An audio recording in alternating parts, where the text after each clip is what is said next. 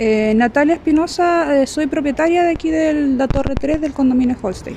Esto comenzó alrededor de las 2 de la mañana, cuando eh, empezó a salir agua a través de los medidores de la torre, del piso 1, y empezó a filtrar agua por montones, dejando a seis departamentos aproximadamente inundados. Y por emergencia tuvieron que cortar la luz. El administrador del condominio no quiso hacerse presente, eh, no tuvimos ningún, ninguna ayuda de parte de él. Lamentablemente se le llamó, se le insistió, pero no apareció. Que teníamos que verlo a través de postventa o llamando a SAL. Sí, llamamos a SAL, llegó acá y ellos manifestaron que esto era problema de la constructora.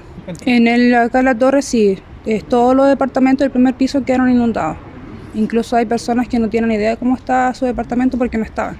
En el primer piso son seis familias alrededor y hay una, una, persona, dos ancianos y uno que es postrado. Y esa persona tuvo que dormir ahí toda la noche porque no quisieron salir de su departamento porque eh, no tenían tampoco una solución habitacional al instante para cambiarse.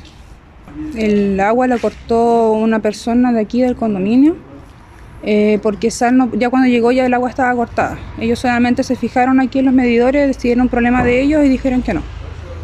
Estamos esperando ahora que llegue postventa y ahí vamos a ver qué nos dicen, porque supuestamente ellos tienen que hacerse cargo de esto, por lo que nos dijo Sal, y hasta ahora estamos esperando, porque dijeron que venían a llegar a las 8 y ya pasado las 8 todavía no llegan. Mucha agua se filtró por debajo de la, del edificio, que ahora al pasar por ahí tú pisas y se hunde, porque está demasiado blanda la tierra y eso tenemos ahora un problema que vamos a tener que ver si se filtró mucha agua debajo del edificio y qué va a pasar a futuro con esto.